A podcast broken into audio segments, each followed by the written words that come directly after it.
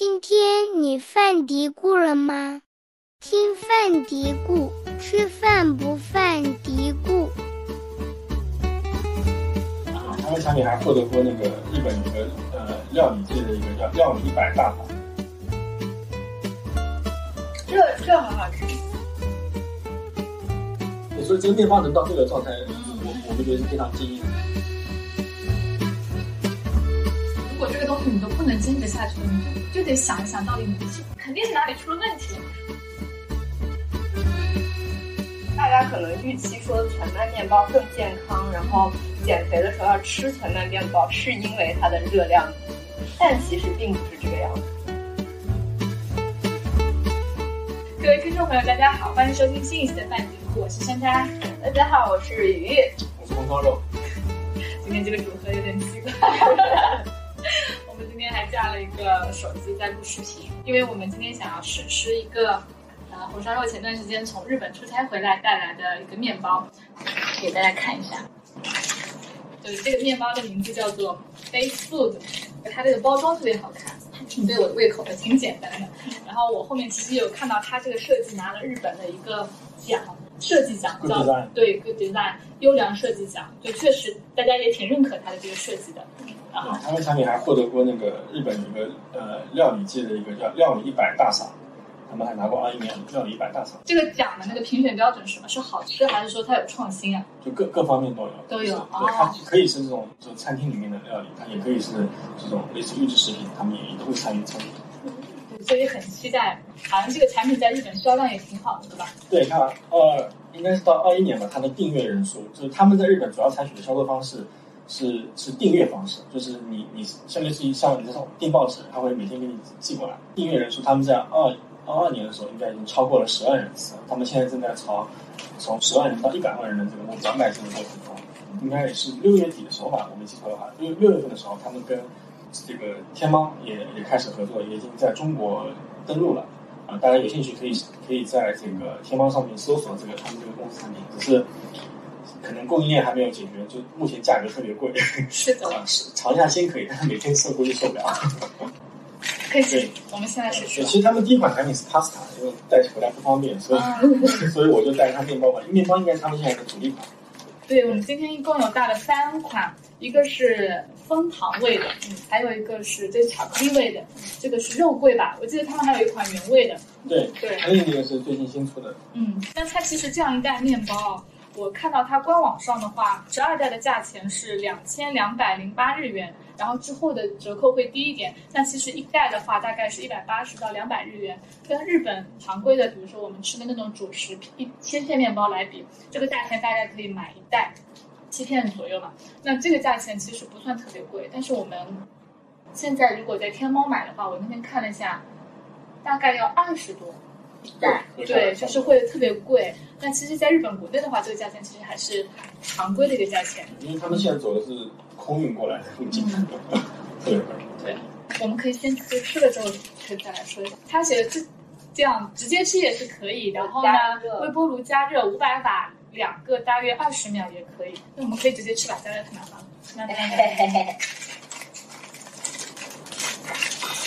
那那嘿嘿嘿。你们试一个，啊我先掰一个。啊，你这个是整个的，它那个好像是两片哎，。它是正好可以拿出来吗？你拿出来，拿出来，可以整个给大家看一下，因为是飞机上带过来的，有点压扁了。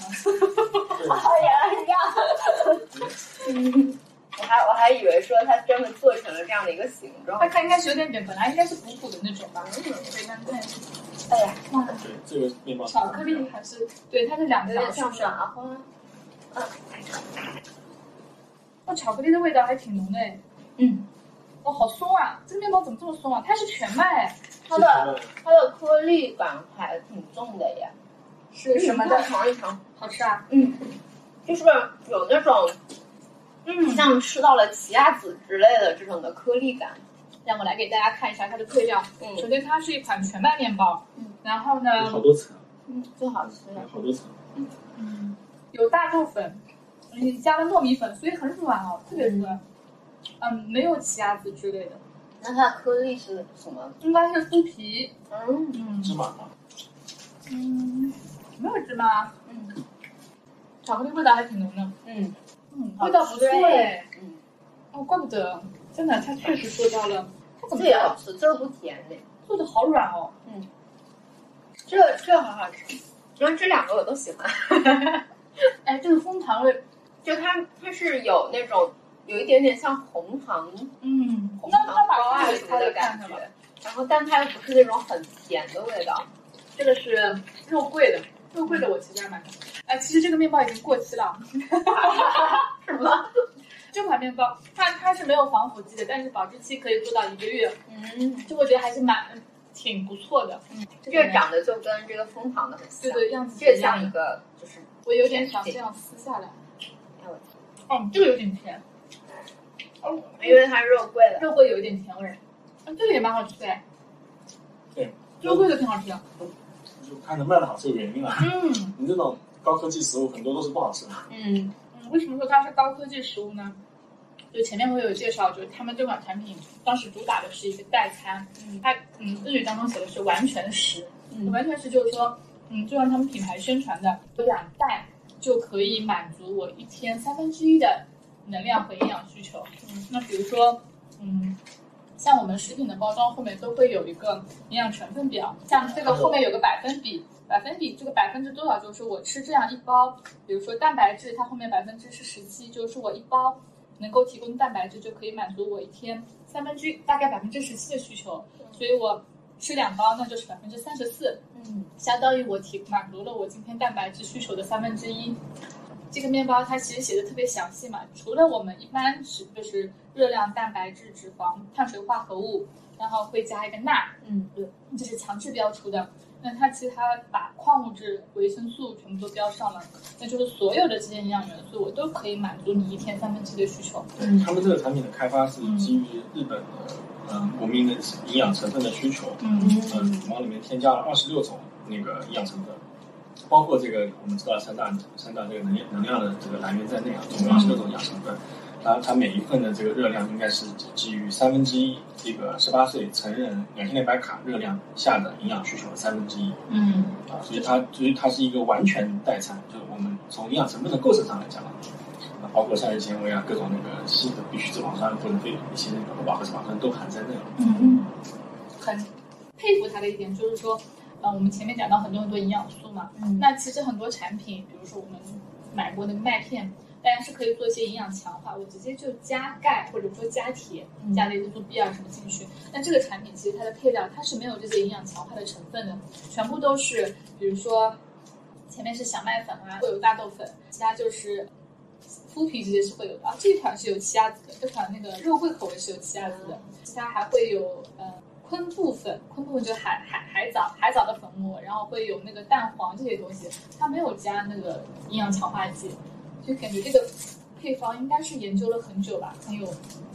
对，就是当当时我当时那个看过他们在网上那些报道嘛，那个他们创始人当时为了能把这个做出来，嗯找了在日本找了很多原料供应商，找了那个日本的一些比较著名的面包，还有他们帕斯塔的面点类的代工厂嗯。啊去去做的。然后二一年的时候，他们跟阿基诺摩多就那个味之素，对，嗯。跟日本应该是最大的这家这个食品原料企业之一吧，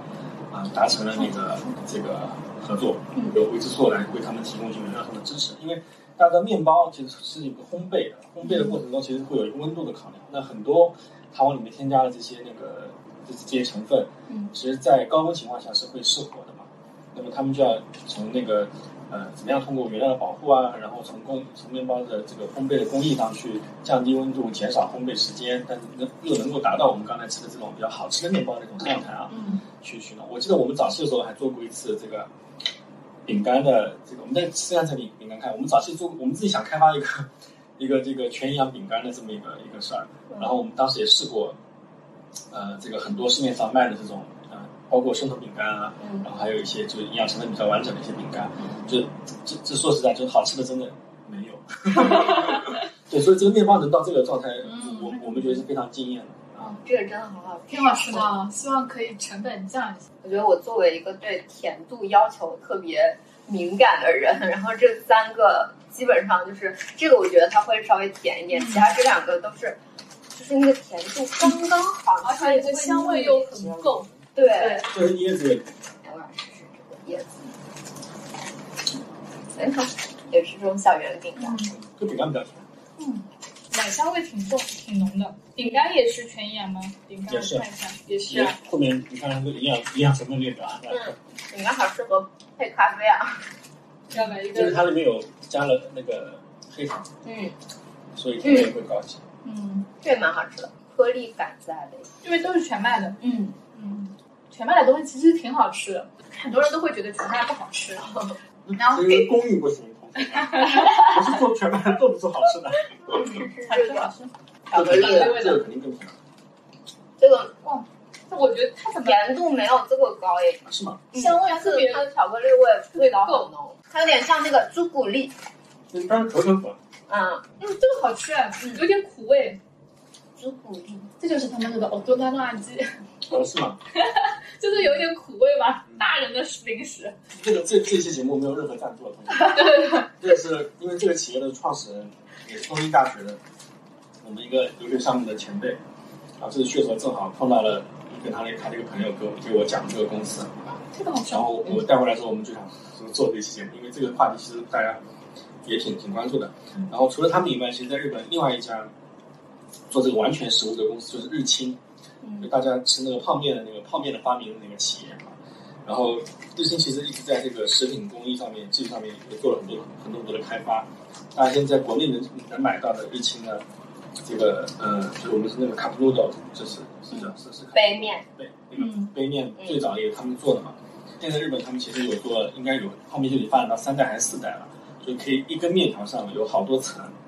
然后可以让你泡完之后，可以基本上还原这个一个新鲜的面，在一个店里面被泡出来的状态。啊，当然那个面也那个面那个杯面也很贵。嗯，然后日清他们前几年也做了这个完全完全食物，他们做了完全米饭，啊，因为康在面西嘛，啊，嗯，那个这个我在日本也吃了，因但是我后来忘记买了，没有带回来，因为我觉得不是很好吃。啊，那它它是什么饭？它是炒饭还是什么？米饭？白米饭吗？白菜了吗？呃，就是它主要是咖，我买的那个是咖喱味的，啊，哦，它也有味增味的。我后来上它网站看，它其实味道也也挺多的，嗯啊，但是它可能是通过这种味道比较重的这种呃配方，你可能会减少你对这个食物材质的要求，因为这个米饭泡出来以后还是没热热水冲泡的热，水冲泡。像像泡面一样冲一冲，然后变成熟的米饭。对对对，就我不知道它的工艺怎么样，但吃起来其实就是原来这个米饭被热水泡发以后回到那个原来那个米饭的状态，嗯，但是呢，就这个米饭就没有像那个他们那个面条那样能够还原度那么高嗯啊。这个估计也是他可能因为他们第一代开发这个产品嘛，后面可能随着技术进步会越来越好。它的 content mesh 的概念其实也是。呃，除了这个对全营养代餐它的嗯它的这里面的营养成分也是跟 base base food 一样，有很多营养成分在里面，然后每一每一每一份也可以替代三分之一左右一天的这个营养需求。它那个 content mesh 是有加呃营养强化成分吗？还是说也是像这个面包一样，基本上都是呃食物的呃，原料？这我还我还没看，我们可以那个会后看一下，看看配方表。对，然后这个公司已经上在日本上市了，嗯，就它其实历史还挺短的，对不对？二零一六年创立。对，这个这个创始人叫那个桥本顺，还是莫总，他应该是最早是去了一家汽车的系新系统的公司我。记得我看介绍他好像是程序员之类的 IT，哇。这个之前那个美国那个 Silent，然后国内那个对热啊饭都是程序员开发。的对啊，他们比较有这个吃需求吧，就是对食物好像追求特特特别不高。那他他他不是，他好像是是当时在那个公司的时候参与一些公司里面的话题、一些课题，嗯。然后就关注到就是营养健康这个方向上的一些事情，然后才去做这个食品的开发。而他就没有像 Soylent 或者若饭那么简单粗暴，就混到一起，你打一下快了事。那这个吃起来你其实还得花点时间。它跟其实因为在日本吃面包当一个当一个餐去替代这个事情非常普遍。是的，你像日本还有那个非常奇葩的食物，就是那个胖里面夹夹那个雅基寿吧，哦，对对对，就是是炒面。三百 m a k i s o m a 是炒面，有点像热狗面包一样一长条，然后里面中间就是夹的那个 炒面炒面。嗯对，就日本人吃面包是很多的。嗯去你你大家可以，其实在国内你们去大家去全家或者那个罗森的便利店，也会发现其实是有蛮大的一个价值是放面包类的这是些东西的啊。但是在日本会更多，可能一整条架子都是放这个面包类的食物的。然后包括这次去日本，我还发现他们整个对营养健康的关注也越来越高了。很多企业他们出的面包也会给自己的这个产品带一个营养提示，比嗯如说我这边膳食纤维特别高呀，嗯或者说我这个能量是控制在多少范围内啊，让让消费者做选择的时候就可以嗯更清楚的知道这个产品啊。然后他们是在很多便利店是有一个自己的专专专门的货架，对嗯啊专门的货架，啊上面放放这些。一开始我还没找到，嗯后来发现啊他们是有一个专门的货架，嗯不跟那些其他牌子放在一起。嗯，我平常有个有个不大不小的爱好，就是喜欢看广告。就 B 站上有个 UP 主会定期的更新日本的广告。嗯，我也发现，就是日本的其实很多产品，他们现在也是非常的健康向的。呃，控糖的这个风潮在日本也是很盛的。还有这个无无醇的啤酒，就日本日本人喝啤酒也是特特别喜欢的。但大家又对啤酒的热量啊什么都会有担心，也开发出了这样的一个啤酒。嗯啊，所以面包这一类，我看到就日本的一些老牌的，像是那个山崎、Tasco 这些，他们都有做一些健康项的，像全麦啊这种做的都很多。其实当时想到这个这个这个产这个呃产品的时候呢，呃，我就在考虑，就是就这有点像一个未来向的食物。我我就我就在在当时跟他他们讨论未来的食物会是是怎么样。其实过去的这个几年当中，我们的食品工业、食品技术也有非常大的一个进步和发展嘛。大家可能也关注到过一些呃这个三 D 打印食品啊，然后植物植物的植物来源这个肉蛋奶是吧？然后前阵子还有其实其实疫情前吧，我记得这个炒作啊声音还特别响的，就有一些这个包括星巴克都上过这个叫新新膳食这个系列啊是来自于植物肉的一些产品。然后但但后来有一些有一些品牌可能因为这个国内法律问题进并没有进入中国，但是在可能在东南亚、香港、新加坡、这个台湾地区，呃，这个有有比较大的一个流行的一个一个一个一个情况啊。然后包括新加坡也有很多这个 startup 公司，他们都现在还在做一些新型的这些未来食物的东西。然后像我个人比较关注就是这个通过这个呃细胞培养的方式来生产这个肉的这个这种可能性细胞肉啊，细胞肉的可能性，因为我觉得植物肉这个东西吧，在中国我们很多了是吧？大家大家去一下少林寺啊，去一下嵩山脚下的饭店，随便找一家素菜馆做的都非常好吃。啊，这个只是国内怎么样去把这个产业做得更好的一个一个一个节点了。然后其实网上大家能买到一些素的这些呃牛肉干啊，素的这个呃排骨啊什么的，很多的味道都都挺不错的啊。只是现在可能呃添加剂还用的比较多一点，为了模仿这个这个这个味道啊。但我觉得本质上中国人是没有这个障碍的，可能这个事情更多的是在欧美，他们需要更多的去接受这个植物来源的这个这个东西。其实，呃，植物奶这块，其实燕麦这个燕麦奶这个东西，可能市市场上已经已经基本占住了嘛。啊嗯然后其他的这个细菌，呃不，sorry，细胞培养肉的这个东西呢，现在可能还主要问题是成本，就是你想，你就通过像生产生产这个生物药，大家比较熟悉的 PD one 对吧？这些生物药的生产方式，你在生产肉，成本得有多高 啊？那么你可以介绍一下吗？就是 PD one 这个，我我其实不太懂。它这是它这个这个蛋白药物嘛，嗯那蛋白药物就通过细胞，呃通过细菌的这个培养你，然后让你产出你的这个呃目标的这个产物嘛。那么像 PD one 的生产，主要是用的是那个 CHO 的仓鼠的这个细胞，然后让它去啊、通过改通过改造以后培养出来你所需要的目标的这个 PD one 的这个蛋白嘛。嗯嗯。那我们这个细胞肉这个情况也是很像，就是我我让这个细胞在我的培养下，沿着我需要的这个结构去长出我需要的细胞组织，嗯。啊，肌肉肌肉的成纤维细胞就让它长出来，嗯。然后沿着我需要的这个纹理去长，那长完之后你就会获得这样一块长得很像啊、肌肉肌肉群的这么一块一坨东西吧，啊，现在看起来还是一坨啊，嗯那慢慢你往里面加加上不同的这个层次、不同的结构，你就会获得整个整个结构就越来越像这个一块一块肉了。嗯所以它本身它是一个用培养液养细胞的一个一个一个过程，啊那就跟我就说跟生产生物药没有什么太本质的差别，也是养细胞啊。所以未来食物，你说不管说植物奶也好，或者说植物肉也好，还是细胞培养，好像都是在解决一个蛋白质来源的问题。其他的这些成分好像不是我们对，但但这个事儿最近其实中国有也取得了一定的突破。中科院的天津那个生公所马马延和教授吧，他们那个团队，嗯啊、就前阵他们其实已经做了这个通过他们这个这个细细菌体系，可以把二氧化碳和水转换成转换成淀粉。啊，之前他们是小试，然后他们应该去年已经上了中试设备，啊，那么现在应该在中试的过程中，中试通过了，那么以后未来通过这样的一个生产方式，去把二氧化碳固化下来，啊，用这个细菌去转化成为，啊，你你需要的这个淀粉，就是葡萄糖这个这个系系列的东西，就可能性就会越来越大，但是现在成本也是很高的，嗯但这种细菌生产方式的，呃，最大的特点就是你你是可以通过大规模的这个放大，然后来逐步的降低它的成本。它可以一直降低，直到降到你可以接受为止。我们国家这个动物蛋白消耗量虽然这些年在起来，因为在北上广深这种大城市比例越来越高，但整体来看其实还是低的。你跟欧美相比的话，每年的这个动物蛋白消耗量，那昨天我们不是看新闻上那个西塞粉，说西塞粉做的做的 pasta 嘛？对，其实应该是你吃不出说意大利已经可以有这个东西了，对，但他没告诉你，你是不知道的呀。对啊，味道因为味道上不会有太大差异，pasta 的特点就是蛋白含量高嘛。其实挺好的。啊，我还也分享试试抗拒，我有点抗拒。你不知道你吃了你就吃了，，大家不知道有没有看一些科幻电影的时候，关注过一些科幻电影，尤其是末日向的一些科幻电影，雪国列车，对，类类似这样的这种这种电影啊。然后《黑客帝国啊》我只知道那个啥，那个那个国产的那个片子里面那个蚯蚓干，流浪流浪地地龙啊，地龙，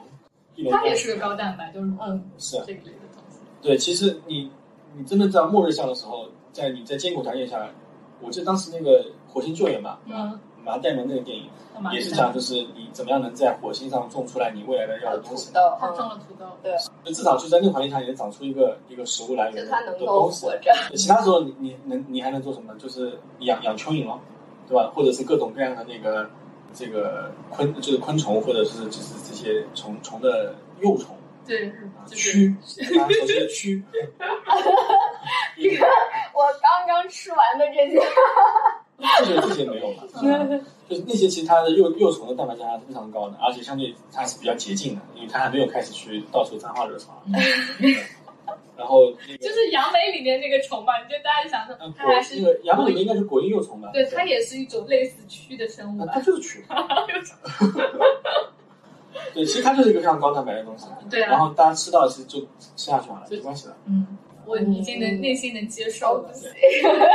有跨不过去的阴影。是啊，然后包括那个还有一些电影里面大概也像提到，就是那个可能你吃到一些蛋白质来源的时候是来自于人类的尸体。嗯，对，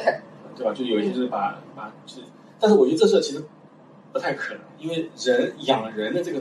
我们我们在养殖行业，大家经常会聊一句话叫“料饲呃比什么什么饲么料肉比啊？”，就是我投多少饲料能产多少那个肉的这个话题上，人是一个非常不经济的动物，所以我我觉得这这个可能性不是很大啊。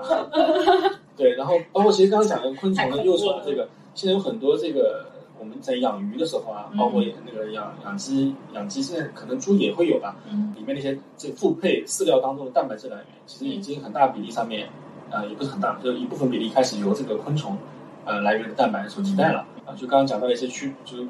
有有些专门养这种昆虫用途的啊企业，然后把这个昆虫幼虫收收获以后，去制成这个动物来源的蛋白蛋白质，啊，你给它放到放到这个饲料当中去。其实这个非常好理解，因为你像你钓鱼的时候，你是不是也会用一个虫饵去钓鱼啊？对对对就这个就很好很好理解啊。那你养鱼的时候，你用拿这个东西去养它，也没有任何问题嘛。嗯但现在反正可能昆虫来源这个蛋白质加到人的这个食品当中去，这个事情大家可能像鱼仔我 还有点抗拒。还有还有点，但是本质上你讲你都提纯完了以后，这个纯度其实是比大豆来源的蛋白纯度更高的嗯，啊，效率是更高的。就好像我们说那个大家吃胶原蛋白，说胶原蛋白是从鱼啊什么里面提的，那我已经变成胶原蛋白那个层级的成分了，比如说鱼腥味啊或者什么东西，它是鱼的哪个部位也不要紧，其实这些边角料也没有关系，对对吧？，嗯，嗯，对啊，以前明胶不是还有从这个什么皮鞋、皮带里面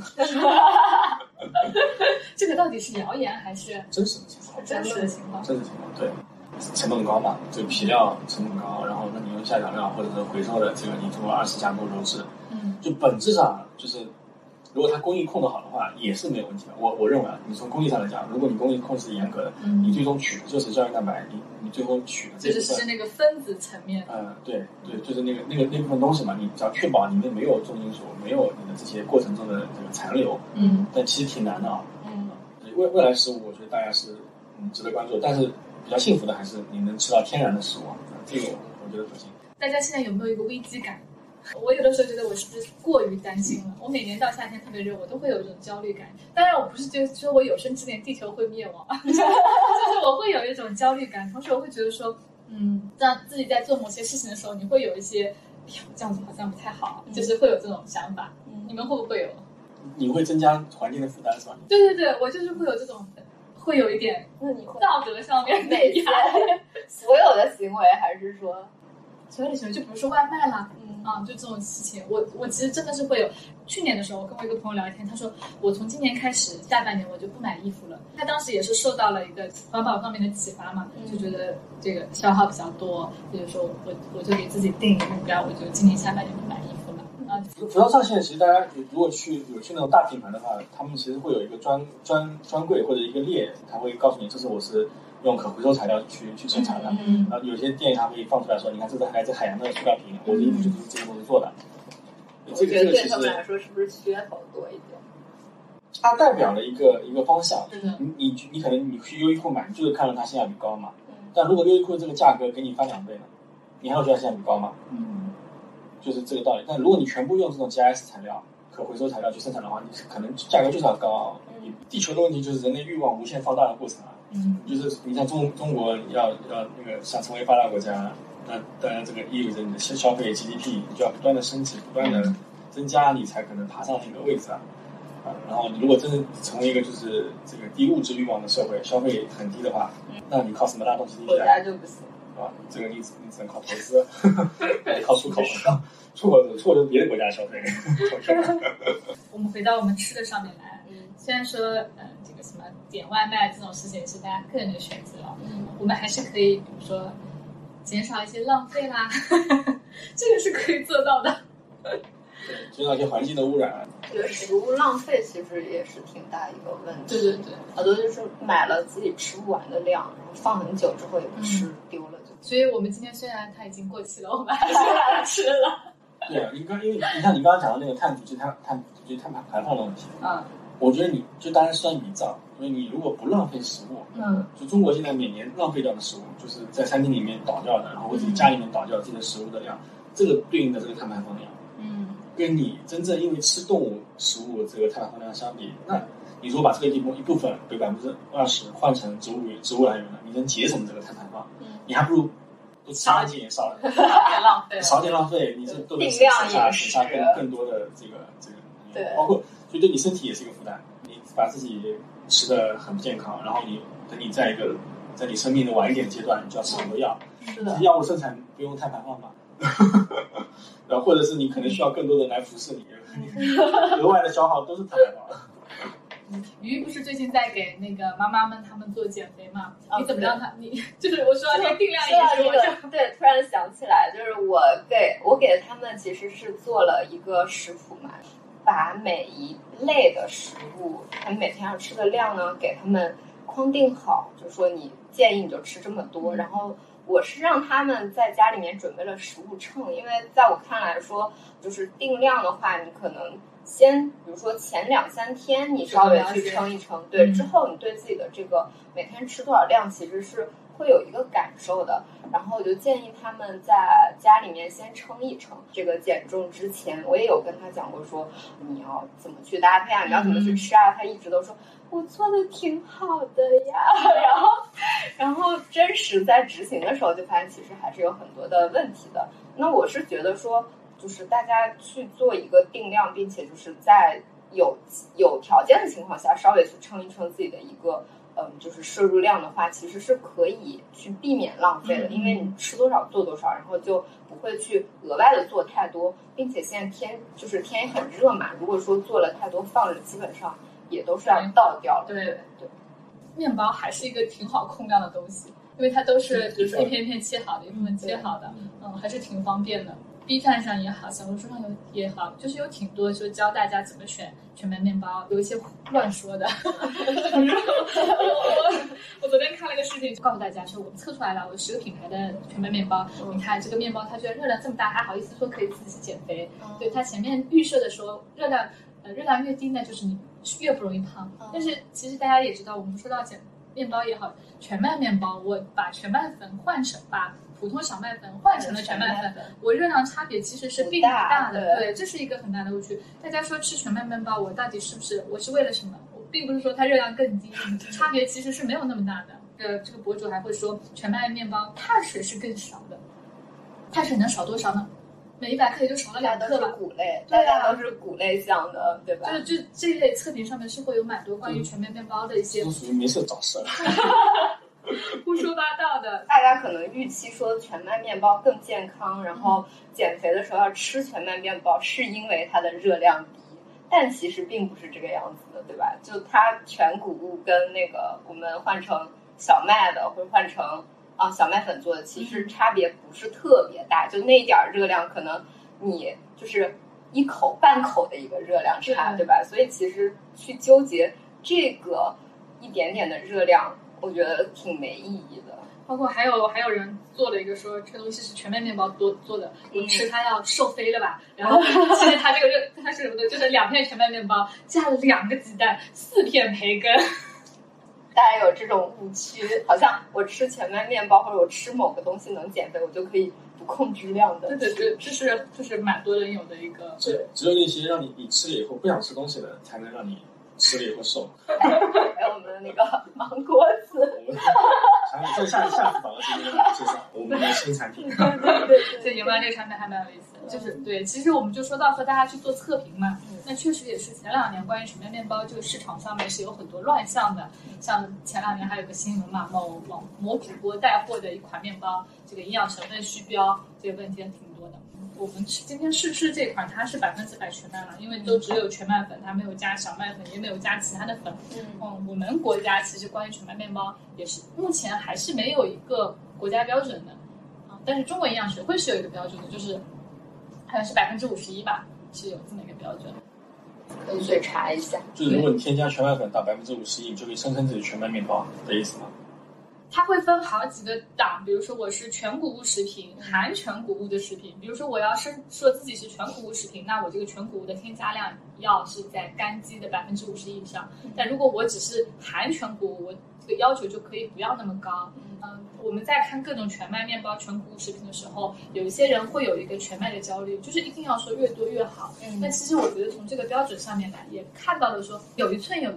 有一寸的欢喜嘛，我不一定要追求是百分百全麦或者越多越好。嗯那我还有一点，总比你原来你是完全不吃，我现在吃一点也是好的嘛。嗯啊，所以选择性性价比很关键。就如果你如果你看一下这个添加量，就百分之二十三十的差别，那价格贵两倍三倍，这何何必呢？对，呃，商家可能是为了提高我这个搜索页面的搜索，它会在标签上面全部都加上全麦，嗯但是，嗯、它这个产品实际上可能就是全麦的添加量甚至没有小麦粉，就是白面粉多。这这是一个现在在淘宝就是网购的时候经常会遇到的一些问题对，因为啊因为这是一个充分竞争市场，你在一个充分竞争市场里面，你就要做自己品牌或者产品的差异化，你才可能被消费者记住。要不然你就得花大量的流量的费用、广告的费用。其实像找小红书小红书或者是 B 站，大家去做做做文章测评的品牌，那其实就把这个费用给上去，这就是营销费用嘛。营销费用其实最终是要消费者来买单。那我我我是觉得就，如果大家吃到一块一块一款产品，里面只要有全麦粉，然后你觉得味道很好，你愿意坚持吃，你也不觉得特别贵，你就吃下去吧。或者是你吃一段时间想换个口味，换个口味换到一个你喜欢的，你就换着吧，就不要不用太纠结啊。其实怎么样，自己的腰包能那个和钱包能照顾到，然后嘴巴能照顾到，能坚持就就挺好。是的，如果这个东西你都不能坚持下去的，你就就得想一想，到底是肯定是哪里出了问题了嘛。是？就是特别多人会来问，哎，有没有全麦面包推荐？那更多你要坚持下去，还是你的经济上能够承受，同时你的口味上是能够接受的。对，因为我们之前就卖过那个杰森那个黑面包嘛，嗯它那个从数据上来看是特别优秀。然后你可能要自己想个办法，比如上面抹一点油一点的、润一点的东西放一点果酱，但是就很多人不接受它这个酸酸的味道嗯啊，对吧？然后然后不接受它这个价格，是吧？那这个没办法，就是每个人都有自己喜欢的，找到大家适合自己吃的那个就可以了。它是一款酸面包？那应该是我很喜欢的。对，然后你对面包特别有意见，可以给我们大家讲讲吃面包的一些。我我自己一般吃面包的时候都是当主食，刚刚说当主食吃嘛，所以都会去涂抹东西，或者说去搭配一些东西吃，就不会像是当成就是这个干干吃就是单一的对吃，对，所以一般像我搭配的话，会搭配像奶酪片，然后还有像牛油果，牛油果它也是吃起来就口感会滑一点，然后把那个干的那种又干又硬的口感去中和掉。奶酪其实它也是会有这样的一个一个效果，有的时候还会去加黄油。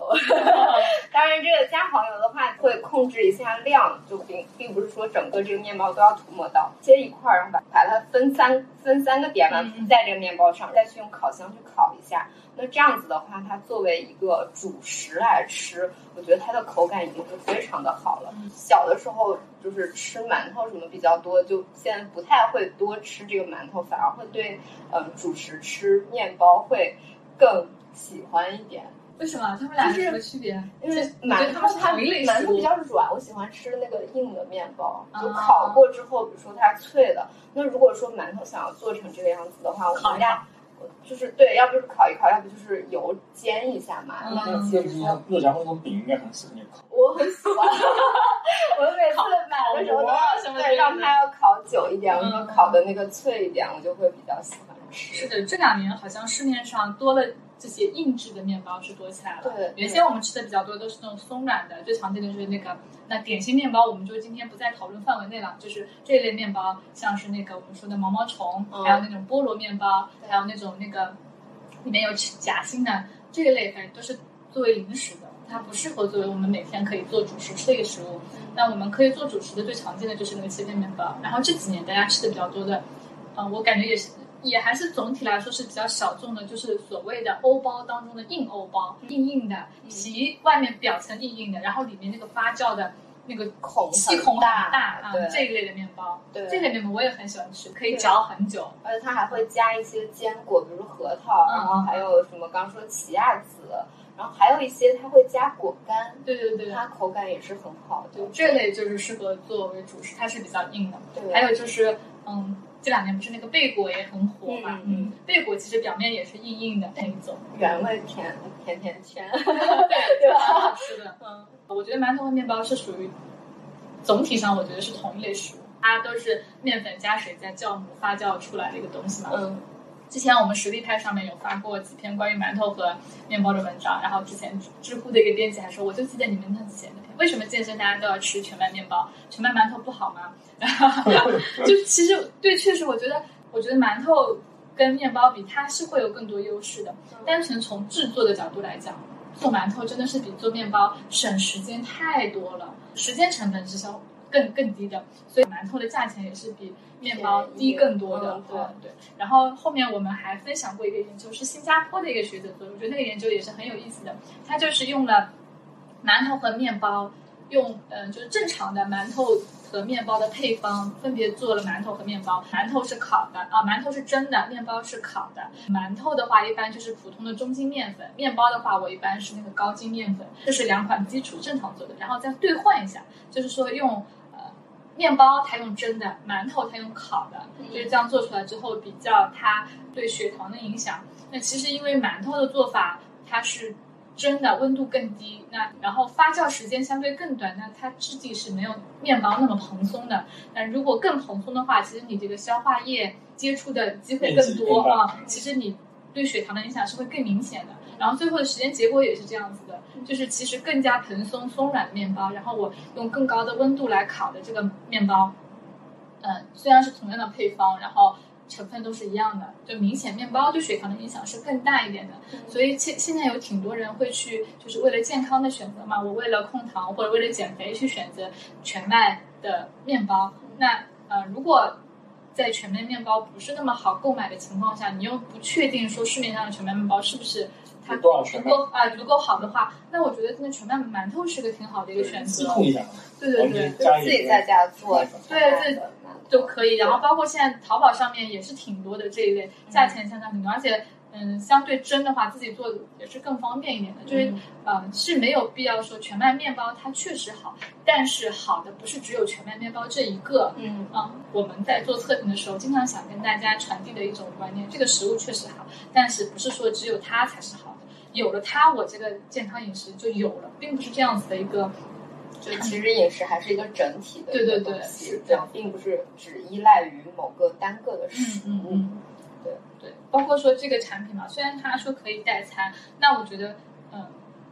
肯定也是不可以说不建议完全完全依赖它。对但肯定你从愉悦的角度来讲，我三餐都是这个东西肯定不行嘛。嗯，对他，我觉得他们的场景主要就是一餐，就是你要不早餐，要么中很餐，着急的时比较适合日本人那种就是工作快环境，节奏的，对。对对，嗯，我觉得它其实还挺方便。如果说是要出差，或者说早餐来不及嗯吃，嗯这个味道也好，然后它对，然后它吃起来也很方便，不会弄得到处都是。嗯嗯。我觉得这个就是在这种场景下，其实还挺合适的。像我们前面有说到像若饭这一类产品嘛，那个我在专门就看过他们那个淘宝页面上面的宣传，呃，也问了他们客服，他就就说你们可以，他说可以代替一天，就是你一天可以都吃它，甚至你可以一周吃五天，啊，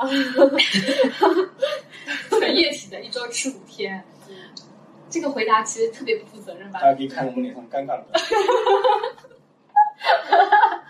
就是嗯，作为应急，我们是觉得这类产品确实还挺好的吧？就应急，真的应急的话，你不可能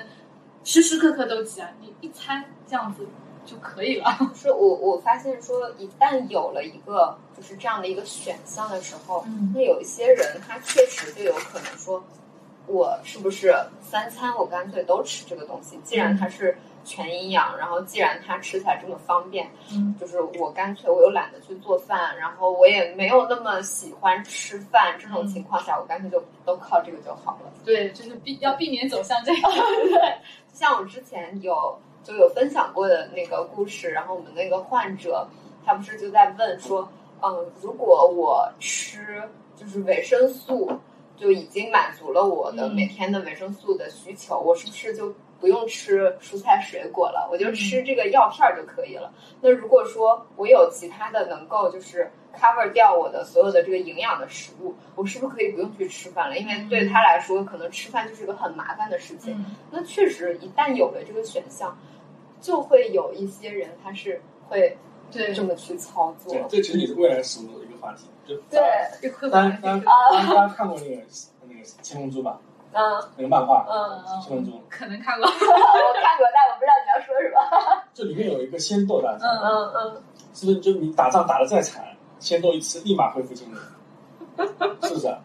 但是即使是这样，每次打完饭以后，孙悟空还要去吃几十碟的饭。嗯，这饭带给大家的满足感是不一样的。对，然后另外，你其实从学科上来讲，其实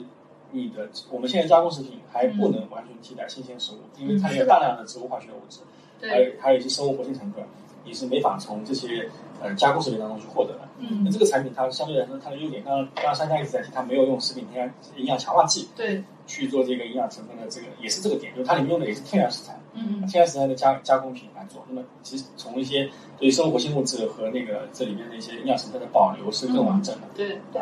它它是一个完整的一个食物，所以他们叫把自己叫叫完完完全食。实。嗯嗯，如果你用了这种营养强化剂，其实就并不完全。没有办法。对对对，我觉得你刚刚说的确实是一个问题，但是如果说大家就是未来食物，它应该是会慢慢的去把这个工艺更加完善，那么有一天可能吃这个小药丸儿，它就是有可能的。这这挺难的。你想嘛，就是有时候为什么你像医院里面，嗯因为你可能没有做临床，就是嗯谁就是病房里面的，就是如果说你要上营养液，无嗯论静脉还是还是肠内，嗯上完一段时间之后，他医生就会跟你说，你要慢慢的恢复饮饮食，你不能一下子就把饮食吃下去，因为那个时候你的肠道、肠就整个消化道是没有功能的。嗯如果你每天喝流质，嗯嗯，它就会你的肠胃的功能也退化会退化嗯，啊！你每天突然间吃一个大餐，可能就废掉了。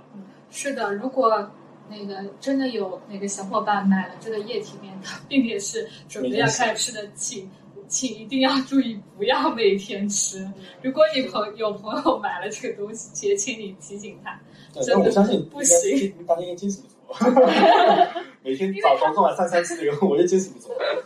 这个东西太可怕了。